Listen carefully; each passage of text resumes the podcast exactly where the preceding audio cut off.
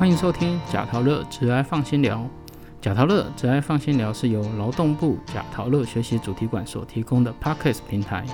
在这里，我们将邀请到职爱咨询师一起聊聊职爱日常、职场困扰，也会邀请各行各业的职人分享属于他们的职爱故事。希望透过节目的陪伴，打造你的职爱地图，让我们成为您的职爱 GPS。如果对我们的主题以及内容有兴趣，我们的节目在 Apple Podcasts、s o n On、Spotify、Google Podcasts 以及 KK Bus 都可以收听哦。Hello，大家好，我是主持人 Ben。本节单元是职业面面观，我们延续上集，继续来聊聊运动这个产业吧。我们邀请到上集节目来宾迪卡侬新竹店店长谢梦琪小姐。上集店长分享了迪卡侬企业成功的秘诀。今天在节目中，我们来畅谈迪卡侬店长的职人日常。另外，如果想要进入迪卡侬工作，那您该具备什么样的条件呢？我们欢迎迪卡侬新竹店店长谢梦琪小姐。大家好。谢店长您好，上次我们有谈到关于迪卡侬的历史背景，以及来台展店的一些改变，以及决策的方针。那我今天我们想谈谈有关店长这个职务呢，需要具备什么样的先辈能力呢？哦，这个问题还蛮大的，关于店长需要具备什么样的能力？啊，如果以我来说。我相信这个问题可能问不同的迪卡侬店长，可能有不一样的答案。那我说说的就是以我来说好了，我怎么样去看待这个店长这个职务好了。首先，我觉得，呃，以我的经验来讲，就是我是开新主店的这个店的人，所以我觉得最一开始最需要具备的能力，就是你要有能够判断人才的能力。就是你有办法找到一群跟着你一起志同道合，然后很想要推广运动，很喜欢分享关于运动的一群人，然后跟着你一起打拼。这一块的话，比较像是招聘的能力。再来呢，第二个招聘进来，当然就是员工的培训啦，因为不可能就是完完全全在没有培训的状况之下。马上就把他们丢到卖场，然后他们就可以所有全部都会帮你把货架做好啊，库存整理好啊，服务好客人啊，然后跟客人讲一些所谓的商品内容，不太可能。所以对我来说，第二个更重要的就是我们把人招进来之后，我们有没有完整的一个教育训练流程？那我们在前三个月的教育训练的一个内容，基本上会是。大同小异，只会依照职位内容稍微有点不同的时候，在第三个月后跟第四个月开始，他就会有呃属于这个人专属的个人成长发展一个计划。那再来就是，我觉得是所谓的 business sense 吧，就是你要有感觉，就是比如说，哎，接下来你有没有办法透过一些数据或以及过去的经验，以及在跟顾客的相处过程当中，能够去判断，就是说，哎，可能接下来我们会热卖的商品是什么？我们有没有办法去确保这些商品的一个稳定的库存，然后有很好的一个陈列，然后以及在服务上面能够确保它都是到位的。再来代替吧，因为这间店在旺季的时候，其实我们可以超过一百多个员工。那你一个人如何能够让这一一百多个员工能够呃非常的团结，然后齐心的一起去打造我们所谓的运动市场？我觉得这对我来说蛮挑战的，然后我也一直在这个过程当中一直在学习跟成长。对，好的，就是呃，店长这样说的感觉，就是说，其实店长很重要，之后就是如何带队打仗，对不对？对，人吧，人人应该都是一个企业当中比较重要的一个，嗯，我会说百分比当中，人一直都是占最高的那一个，对，最重的一部分。好，那我还想请问一下谢店长啊，当初是怎样的契机呢，会让你踏入运动产业呢？这个嘛，真的是对我来说是蛮有趣的，因为当初其实我是在法国念企业管理，我那时候原本就对这个企业就是有一种就是嗯，没有什么特别的感觉，就是那时候在法国念书，想说啊，反正要买运动产品，学生买比较没什么钱，就会先去迪卡侬。所以我认识迪卡侬是从法国开始。然后其实迪卡侬会是呃每一年都会去几所重点学校做招聘。那时候我在班上我是唯一的台湾人。然后迪卡侬说到他们的亚洲计划的时候，有说到说他们即将在台湾开第一家店的时候，我的眼睛马上一亮，然后头脖子就伸很长，就说嗯要在台湾。所以就等于说，如果我真的有机会来讲的话，加入了迪卡侬台湾，那我就是元老级的人物诶，好像也不错，而且又是开台湾的第一家店，那我就这样试试看。然后因缘际会之下，我面试了，就是呃远端面试跟台湾的 CEO 面试，大概面试两到三次，还有到法国的某一间店做了呃基本的面试跟实习之后。我就回来台湾，然后协助台湾开台湾的第一家店，就是台中南屯店。嗯，这也是一个不错的一个机缘，选择了这个这份工作。对呀，蛮有趣，我觉得是缘分。那同样啊，就是说哦。迪卡侬就是运动量饭店啊，其实它在陈列一些商品啊，都有一定的规划。可不可以请店长介绍一下？就是说你们在陈列商品的这个过程有没有什么特色？就是说，嗯，怎么讲？就是在规划中有没有特别去注重一些陈列的摆设的方式这样子？有，其实我们每一间店在陈列的时候，其实我们会比先首先呢会去关注这一个地方的一个市场的趋势。我举简单的例子来讲好了，比如说像在法国的时候，我在实习的那间店，它一打头的是所谓的呃水上运动用品，因为它离海边非常非常近，所以就等于说水跟水相关的运动是他们特色。那我不知道大家有没有印象，就是来新竹店，你一进到门，你会先看到什么？其实就是我们的呃露营跟登山用品。大家都知道新竹的山上五峰坚实有超多的露营区，所以那我们也符合我们在地的一个市场的一个趋势，所以我们呃在陈列的一开始呃门口以及进来就会看到我们的露营区啊，然后进到我们的登山区。对，新竹店的动线其实是呃全台湾第一家店采用这样的动线，那我们的目的就是希望客人走完一圈，他就可以一目了然所有的运动在哪里。他可能第一次的时候，你会觉得，哎，哎，哎，后面我我想要再回去某一个运动，它在哪里？但是你来第二次之后，你一定会记得大部分的运动会在哪一个区块当中。所以我们比较希望就是说，我们是有点店中店的概念，然后或者是区块性的，只要是属于这一类的运动，我们都希望把它放在一起，去加速顾客在呃购买的一个流程，就是让他不要。那边绕一下，然后再去呃另外一边再走一下，还要再走回来，再走回去。所以比较就是，比如说你想要去健身，你知道在哪里之后，你就会直接往那个区块走，所以你就不用，比如说去到门口的右边啊，再去到收银台的左边啊，然后再去哪里，主要都是以区块性的方式，把运动属性相似的运动都放在一起，方便我们的民众选购。好的，因为其实像我自己来的时候，我真的第一次是迷路的，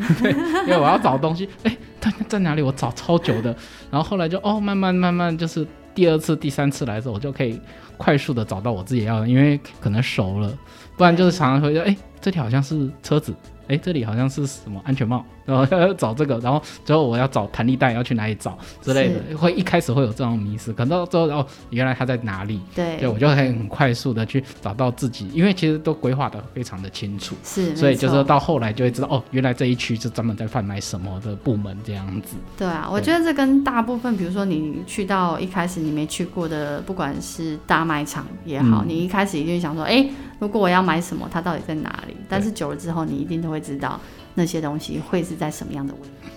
嗯，对啊。好，关于就是呃，还有一个问题想请教店长，就是说关于迪卡侬啊，来客数啊，还有员工的人数，呃，需要处理的货十分庞大。然后，身为店长，您主要工作内容是什么？然后又怎么样将员工呃清楚的划分这样子？嗯，基本上你会说我主要的工作是什么？我会说我的工作内容大部分都是在管理、管理人、管理事。那呃，因为一开始其实你有问我说店长需要具备什么样的能力，其实说来说去都是在讲管理能力的一个实践。那我的主要工作，比如说就是把人管理好。那这些呃，我的 team member 们，我的伙伴们，他们就会把呃一些基本的事项做好。那我主要的工作呢，就是陪伴着他们，跟着他们一起。当他们有什么疑惑的时候，我会为他们解答。以及他们在做一些决策的时候，我会陪着他们，然后问问看他们对于在做一些决策的时候他们的想法以及他们的观点。那我会告诉他，那我的角色跟我的观点是什么，然后我们一起做决定。主要都是呃，我们主要还是比较是在赋权给予我们的呃工作伙伴们，然后也希望他们能够自主的决定。那在迪卡侬，其实我们很在意的就是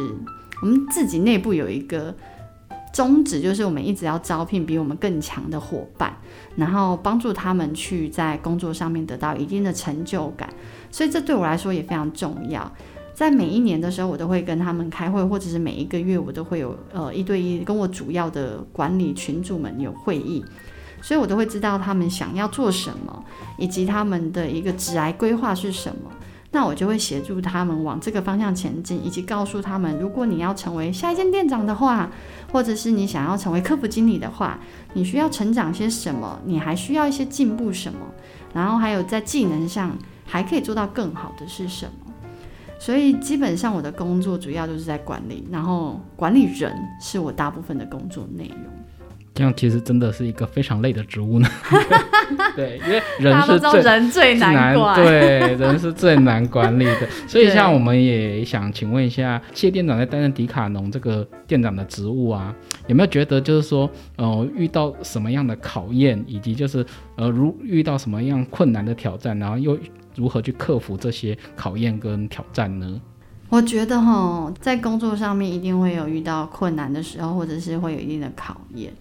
对我来说，最大的考验是什么？我会觉得是如何帮助员工成长。我觉得这对我来说是最大的考验，因为刚刚被你有说到，是说哦，人是最难管的。然后真的，我真的是点头如捣蒜。每一个人的想法不一样，每一个人成长背景不一样，学历背景不一样，会花很多的时间在沟通上面。因为唯有沟通，才能达到双方在同一个点上面。那也只有透过沟通，才能让彼此理解现在在什么样的位置上面，然后我们还需要做过什么样的努力，才可以呃离我们的目标更近。所以你说最大的考验是什么？我觉得所有的管理者都会觉得是在带人上面。那遇到这些挑战，我又是如何克服的？我自己是蛮乐观跟正向的人，所以我在遇到跟人有关的问题的时候呢，我会在。跟他沟通一次，就是说，诶，你还记不记得你的目标是什么？如果你的目标是成为店长，那，嗯，你做了什么事情去帮助你离这个目标更近？那你现在所说的这些事情，有办法帮助到你吗？以及在这个过程当中，去看看有什么的地方是我可以给予协助跟支持资源的地方。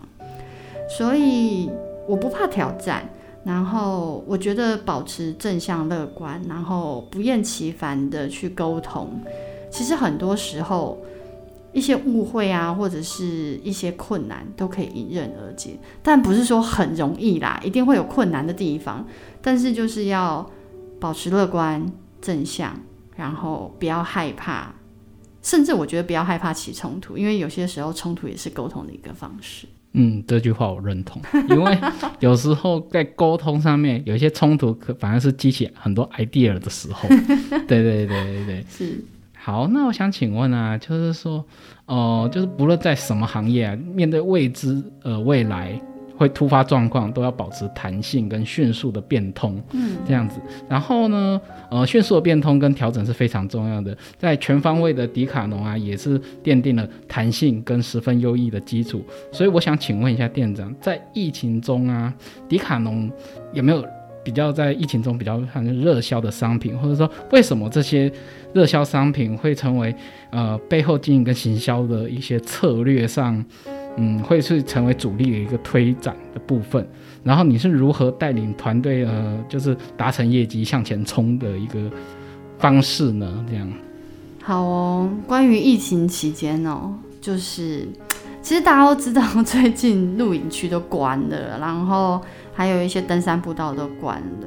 然后呃健身房也关了。但是其实很多人呢，其实很在意自己的，不管是爬山或者自己体能，还有自己的一个体态的一个维持。所以在疫情期间，在呃我们行动还有就是相对应的场馆被关闭的情况之下呢。室内健身，或者是居家健身，或者是我们所说的在家里运动的这些产品，其实在这个呃疫情期间更受欢迎。其实就像比如说最近因为疫情的关系，我们的弹力带，因为它可以做到的是不管是放松或者是拉筋，然后甚至可以做到一些肌肉啊体态的雕塑。那这个东西又很简单，你只要看到呃看着 video 做，基本上动作都不会有太大的一个问题出现。然后再来，我们的弹跳床其实也卖的很不错，大家都知道哈。我看到最近 那个社群媒体，大家都在说，呃，小朋友放假，其实最痛苦是爸妈如何让小朋友放电。这时候呢，一个弹跳床放在家里就很重要了，因为小朋友在上面跳跳得很开心，或者是他可以随着音乐一起跳的时候，你给予更多鼓励，在弹跳床上面其实可以放很多电。那一个好的弹跳床呢，其实不是只有小孩子能用，大人也可以用。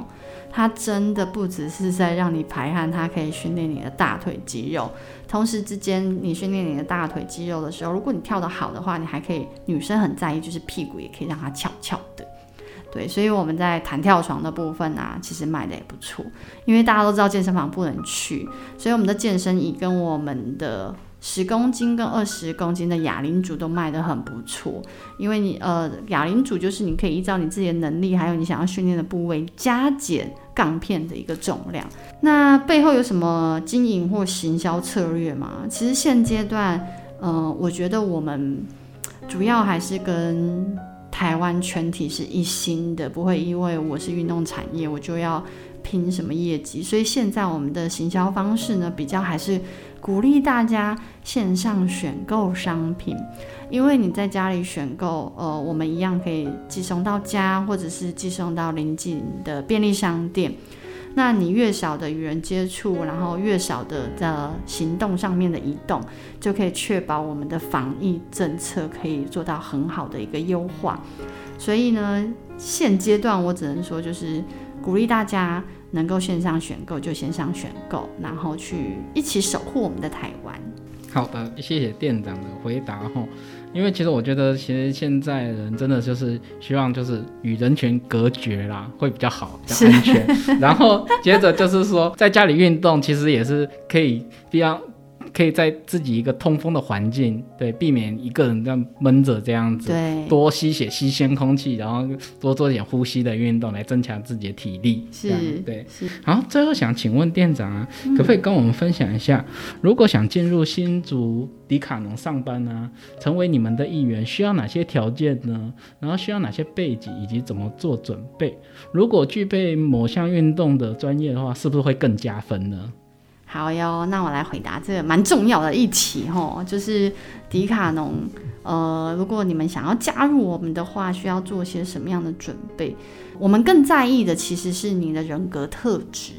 对，以及你是不是真的喜欢一个运动，或者是多项运动都可以，以及你有没有想要或者是乐于分享的这一个呃工作态度？原因是。毕竟我们是零售服务业，讲到零售服务业，其实服务客人很重要，就是我们希望进来迪卡侬的客人呢，我们都可以呃用像是朋友的方式去对待他们。因为你要想到你在对朋友的时候，你已经很乐意分享的，就是说，哎，我跟你讲，我哪里吃到好吃的，然后那家的 CP 值很高，什么样的东西很好吃，你都会很乐于分享。所以在这边呢，我们希望是你至少要有喜欢一项运动，然后对于这项运动，你很乐于的去推广这项运动在新竹，然后只要人来新竹店的时候，他们想要接触这运动的时候，你会很想的告诉他，哦，我跟你讲哪里可以从事这运动，以及我们什么样的产品非常适合你做什么样的运动。对，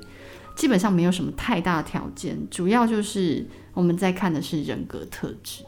对。嗯，好的，因为其实我是觉得，像刚刚店长讲一个很重要，就是说，其实每一个企业啊，或每一个不管是公司团体，他们都希望就是说，呃，进来员工要对自己的公司有一个认同感。是对，然后认同感之外，就是其实也要自己培养一些，就是公司是怎样的特质，可以培养自己的一些能力在。对，对对对，好哦，那感谢谢店长这两集的一个分享，就让我们更认识迪卡侬，对，也让我们对运动量贩产业啊，或者是关于疫情的这个情况，呃等等的一些建议跟推荐这样子。好，那谢谢店长、哦，谢谢哦，谢谢谢谢大家，谢谢。对。过去的运动主要目的是为了增强抵抗力、强身健体，而现代运动本身俨然成为一种时尚、一种态度、一种生活方式。当运动结合职场，则展现出更丰富的多面性。一位运动家也有可能是行销高手或经营管理达人。希望今天节目可以为热爱运动、未来想加入运动产业的您提供一个参考方向。谢谢新竹迪卡侬店长跟我们分享运动产业以及如何成为迪卡侬的一员。